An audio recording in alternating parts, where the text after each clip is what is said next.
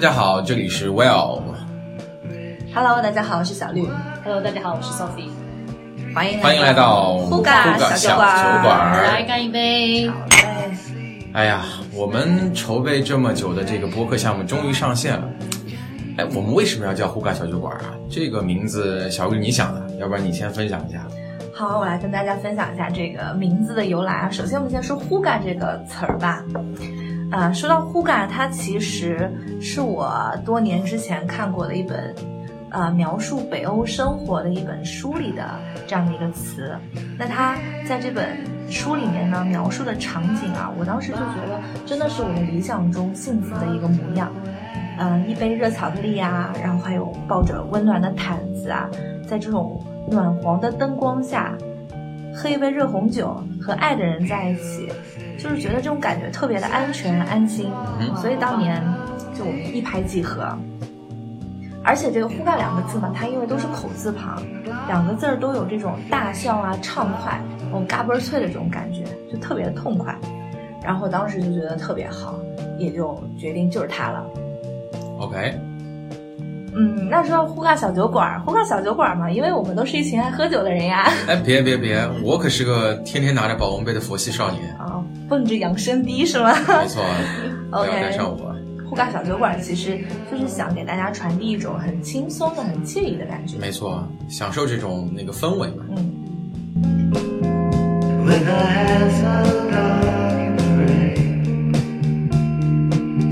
OK，那因为今天也是我们呼嘎小酒馆开播的第一天，是我们的 Meta Episode。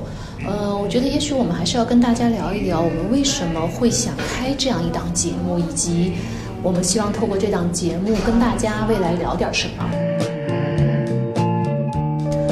嗯，其实熟悉互联网圈的很多朋友应该都知道，在硅谷很多互联网公司，他们有一个保留节目叫 TGIF 时间，我们叫 Thanks God It's Friday，感谢上帝，现在是周五了。嗯，就很像我们现在的状态啊，大家在一块儿喝着酒，吃着热狗，聊天说地，呃，说公司，呃，说行业，甚至也会聊到个人的一些事儿、家庭的一些事儿，那是一种很棒的状态，非常的放松，同时又很真诚的在探讨很多问题。嗯，其实，在我们的创业过程中，我们很希望在公司里以及呃，在跟我们的朋友交流过程中，保持这种真诚和透明。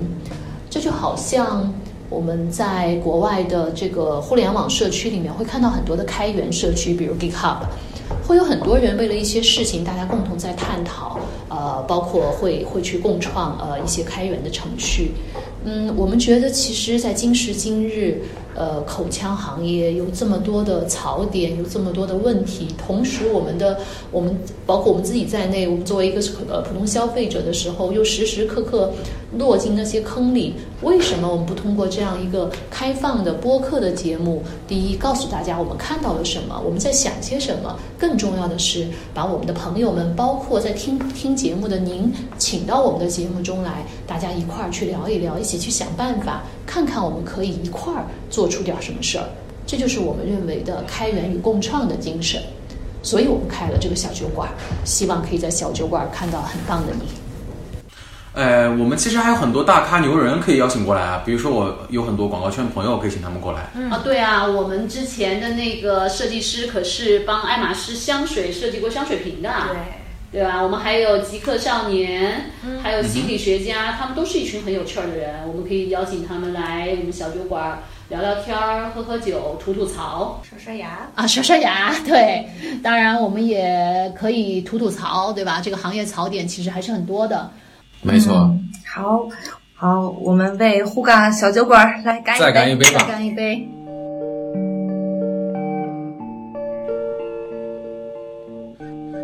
哎，对了，其实我们刚刚聊了这么多，咱们还忘了一个做一个真正的自我介绍了吧？嗯、要不然我先来。我呢叫 Will 雨怡，长得像七零后，其实是个九零后，听名是个女生，实际上是个糙汉儿。之前我做了四年的品牌营销，自认为是个逻辑控，但是在朋友眼里都看起来我像是个杠精。谁给我写台词这么黑我啊？不过不过说实话，我也确实是很讲逻辑的一个人。如果让我看到你概念混淆了，放学别走，找我聊聊。我是小绿，啊、之前呢，我是音乐电台的主播，同时我还是一个非业余占星爱好者。太阳双子和月亮射手决定了我的随性洒脱，但是上升处女决定了我是细节控，天生挑剔，所以团队中挑细节的事儿我全打包了。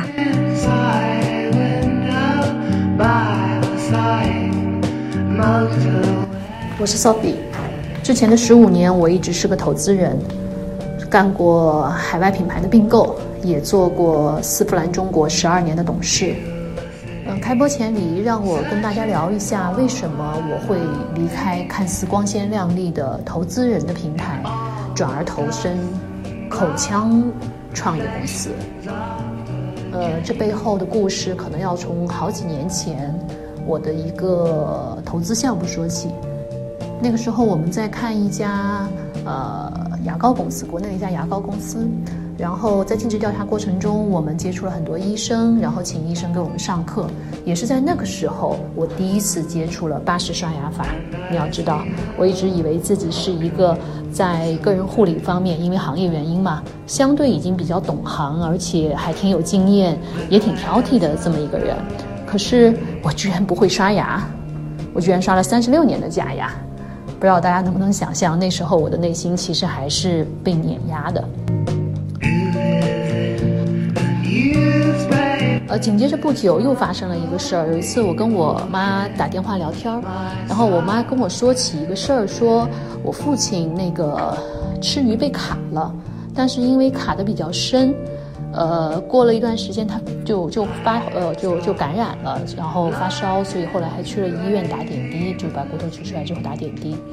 呃，关键是连着两次，所以后来他就不吃鱼了。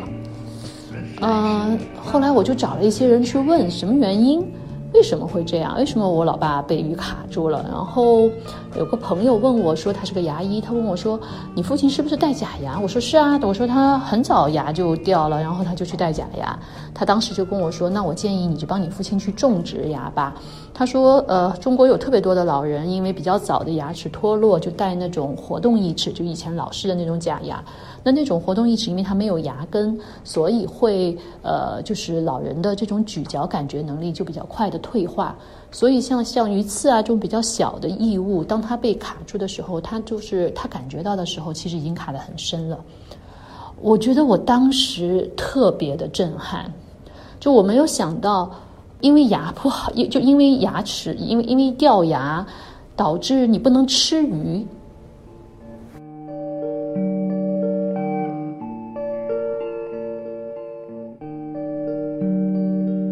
后来我遇到了对我人生影响非常大的一位医生，实际上他只是一个普通的呃牙周科主任。嗯，他跟我讲说，在中国几乎所有的人都不会刷牙，几乎所有的口腔疾病都是源于我们没有及时的在进餐后清除掉你的牙龈或者牙缝中间的间隙，而这些细菌就逐渐的在你的口内发展成为了各种各样的疾病，而这正是因为这一个最小的原因，导致了我们中国人蛀周牙周炎的概率、儿童的龋齿，甚至像我父亲这样六十岁不能吃鱼。我觉得我在那一瞬间就被点燃了，我突然明白了前面我的我的那个那个那个怨恨，在于说我明明帮我父母在全世界买了最好的东西，可是他们没能保住他们的牙。如果我不知道医生跟我说的这个事儿，大概率事件，我和我的孩子在我们六十岁的时候，依然会没法吃鱼。而这件事儿不仅仅发生在我的家庭，千千万万的中国家庭都遇到这个问题。而这件小事儿，这么小的一件事儿，居然没有一个人大声的说出来，所以我被点燃了。我辞职创业，创办了护感。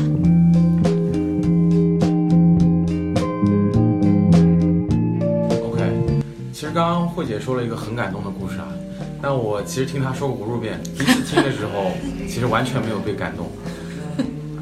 然后我结合自己的一个当时的情况回忆一下，是我当时会想说，哎，你说的这么好听，但还是很奇怪，你怎么会放弃之前这么光鲜亮丽的一个一个呃职业经历，或者说那个平台，就来到去做这件事儿呢？其实现在想想，其实是因为我自己还是没有那么感同身受。但后来其实我也是在不断的去，呃，跟自己的身边的朋友，尤其是我的家人聊天的时候，发现其实，尤其是我的父母，呃，他们其实自己也有很多的口腔问题，从小就跟我调侃说，他们自己其实用牙签挑牙啊，或者是怎么样去，会发现自己有西班牙这种事情。我从小其实没有特别注意，直到最近，其实我父母还有我，呃，我我身边的其他朋友，他们都有会去看医院。医生有跟他们说过这些事情的严重性，我才觉得原来这件事情真的是就在我们自己身边。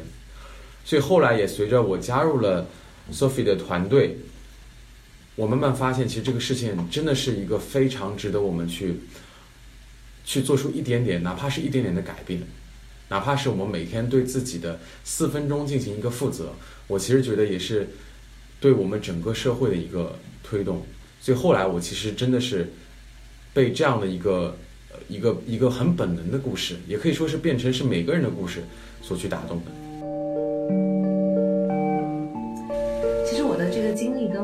差不多的，但是我想跟你们分享一个，你们可能之前都没有听我讲过的一个故事，就是在跟 Sophie 的交谈之后，其实我自己是 get 到了一些新知，关于口腔知识的新知。嗯，有一天我在家正在吃完饭啊，就是正在用牙线剔牙的时候，然后我的先生呢，他就过来跑过来问我一句，说：“哎，为什么还要用牙线啊？说晚上刷牙不就好了？”哎，我当时就觉得，我既然能够在 Sophie 还有 Will 我们在这样的一个共同做的事情中，我得到了一个新知，那我是不是也可以把这个东西告诉我身边的人呢？所以我当下就觉得，可能任何的言语都比不上用行动带来的一个触动更深，所以我就去拿了牙刷跟牙膏，挤上这个牙膏之后，给我的先生去刷了一次牙。哇，不会吧？真的，就是那天，因为他的他是一个成年人，他其实是有二十八颗牙齿的，然后是一共是有十六个面。那天我花了足足有十分钟的时间，然后是用一个这个巴氏刷牙法四十五度角的方式，给他一颗一颗一颗的把它刷干净。说实话，我其实平时有点洁癖，但是在那天帮他刷牙的这件事的时候，就做刷牙这个动作的时候，我居然也没有觉得有点恶心啊，或者什么样子。好浪漫。当然了，在在帮他刷完这个牙之后，他给我的反馈其实是让我更震撼的。所以呢，我今天偷偷也把他带过来了。啊啊不会他人来了吗？不会对呀吧？不会吧他藏哪儿了？在哪儿？当当当！哇，人真来了！啊，金妮老师，欢迎哇欢迎一下欢迎欢迎迎。呃哈喽，大家好，我就是小绿口中那个被刷牙的那个老公。呃关于这次刷牙，我一直在跟他讲，有一个我自己心里的认知，就是一句话：当刷牙成为一种享受。为什么会这么讲？其实我已经不记得人生当中第一次被刷牙的经历，但是我的老婆小绿在帮我刷牙的那一次，让我成功的感受到什么叫做被刷牙，或者以及说刷牙为什么如此的享受。也是我第一次接触到了巴氏刷牙法，那也就是说，在那十分钟里面，给到我的感觉是，好像我这二十八颗牙从牙齿的这个牙槽牙完全跳脱出来，彻彻底底的来了一个 SPA，再彻彻底底的装回去，原封不动，但它干净了百倍，让我觉得整个好像嘴都轻了二斤啊！我跟他开玩笑，我说我好像嘴都轻了二斤。第二天再跟这个投入到工作，或者去跟这个呃家长去交流、客户去交流，我仿佛觉得自己轻快了很多，我好像一分钟能多说三五个字了，这种感觉是非常非常美妙的。那么后面我有问到他，这个刷牙能够解决什么样的问题，因为我觉得非常舒服。那么我知道了，其实很多牙齿的症状和病患，包括牙周炎等等，都是通过从基本的日常没有做到而产生的。嗯，是。那么经过了这样的一个感觉之后，我就更加明确了这个刷牙的一个重要性。所以我到现在还想让他再帮我刷一次，虽然他已经教会了我如何刷牙，但是这一次，我觉得这个刷牙的动作不单是一个日常一个牙齿口腔的护理，还是对你爱的人的一个表达。那我希望这个巴氏刷牙法学会之后，有一天我也能给他刷一次牙，好浪漫。让他再给我刷一次，呃是这样的一个过程我的。爱情啊！啊，虐狗虐狗，嗯，呃，我我我我，因为真的是第一次听到小绿的这个故事，虽然我们在团队里面说了无数次，我我我为什么要创这个业，然后我想帮我的女儿刷牙，我想让父母更好，但我从来没有帮我先生刷过牙。就让我看到了小绿跟她先生之间那种满满的爱。但坦白讲，我今天特别受感动，是因为我突然明白了一件事儿，就在于说，我们一直说中国嗯不有只有百分之一不到的人有牙周炎，所有人都觉得没有解决方案。就算我们觉得想创业，也是觉得我们觉得这里有什么事儿，我们想做，我们应该能做，但其实我们也没有之前并没有找到太好的解决方案。但今天其实小绿和 Jimmy 老师的这个这个这个故事，让我突然想到了一个画面，这就好像说，我们在一个家门口一空旷的荒野里，月光撩人，我们煮好了水，拿好了鱼，准备炖一锅美味的鱼汤。现在有我 Will 小绿。我们这些小伙伴把我们的柴都拿来了，开始烧出了那一点点的火光。我们很高兴，小绿因为帮他先生刷了那一次牙，Jimmy 老师被点燃了。Jimmy 老师带着你的火柴火来了，让我们这锅这锅鱼汤又多了一份可能性。我突然觉得想感觉到了一个一个很大的一个画面感，是在于说，其实我们一直觉得不知道怎么解决牙周炎的中国这个口腔的问题。我们其实只需要为你身边你爱的人，你的先生、你的太太、你的女儿、你的你的父母刷一次牙，告诉他们原来什么才是正确的方法，就足够了。所以这锅鱼已经开始炖上了，希望你带着你爱的人，带着你的柴火，跟我们一块儿来炖这一锅本来就应该属于我们的鱼汤。OK，这个太煽情了，煽情的我都饿了，鱼汤都出来了。那个，其实咱们这个节目本身还是蛮轻松明快的嘛，毕竟叫呼唤小酒馆，所以说其实我们再给大家上一个保留的菜单吧，就是我们的一个彩蛋。我们每个人其实都有一个想要呃在节目最后推荐给大家的一个自己喜欢的东西。那要不然呃，小绿你先说。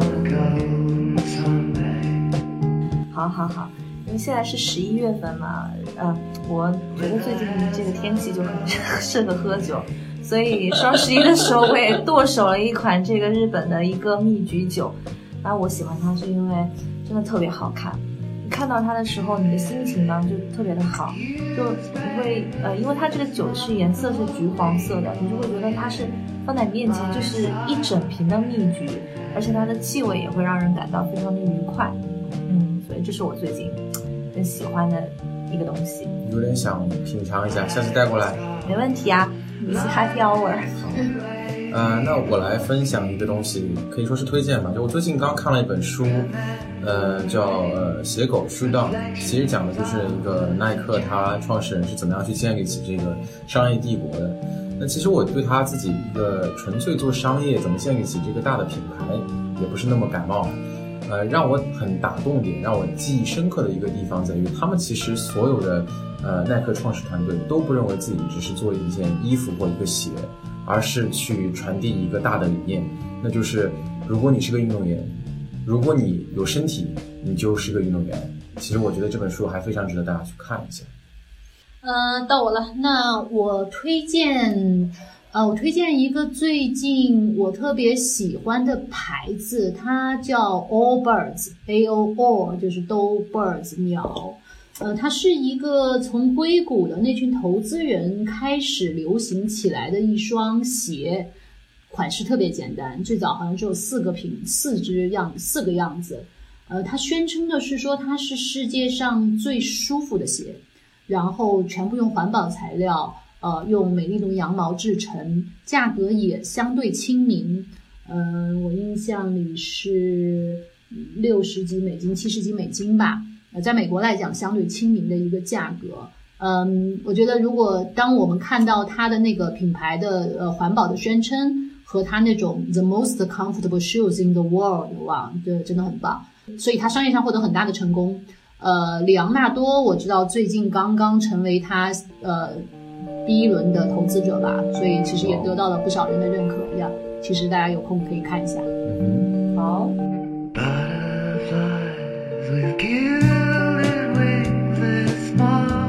啊、那我们的嘉宾是不是也应该跟我们分享一下，Jimmy 老师你的心头好？嗯，Hello，我是居民老师。那熟悉我的人呢，都知道我是一个呃锤粉啊、那么我是一一路上跟下来，我们这个这个锤子科技，也就是这个锤子的手机，那是我最忠实的一个追随。那么我今天想跟大家这个分享或者推荐的一个好物，也就是说这个锤子这一款 Smartisan 的 R 一。那么这一款的旗舰机，呃，真的是外观是颜值超高啊，像一块玉一样拿在手里面，但是。看似这个颜值高的不行，对吧？漂亮的不行的本身，它有一个强大的内核的功能，就是我们这个贝壳棒的这个大爆炸的功能。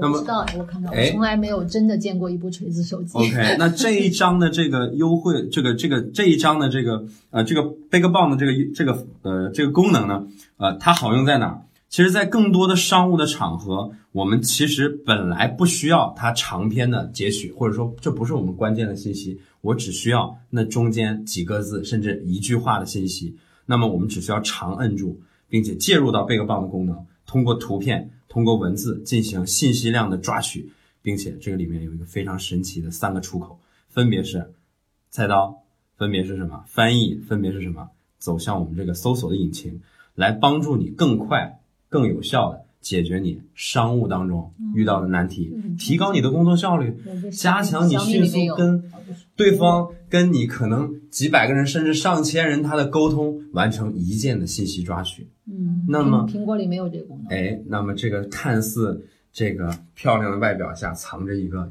具有实力的，嗯并且能够解决你生活问题的工具。哦，好。那么，那么老罗的这款 Smartisan 二一 这款锤子的手机，啊、用他的一句话来讲，叫做漂亮的不像实力派。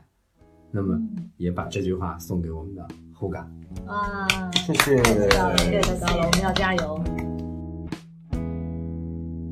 好，那么大家都分享完了，我们今天第一期的呼嘎小酒馆圆满结束，我们再干一杯吧。好，谢谢大谢谢大家，夜深了，该睡了。拜拜。拜拜。拜拜。Sometimes I wonder. Just wanna hold your hand and walk with you side by side.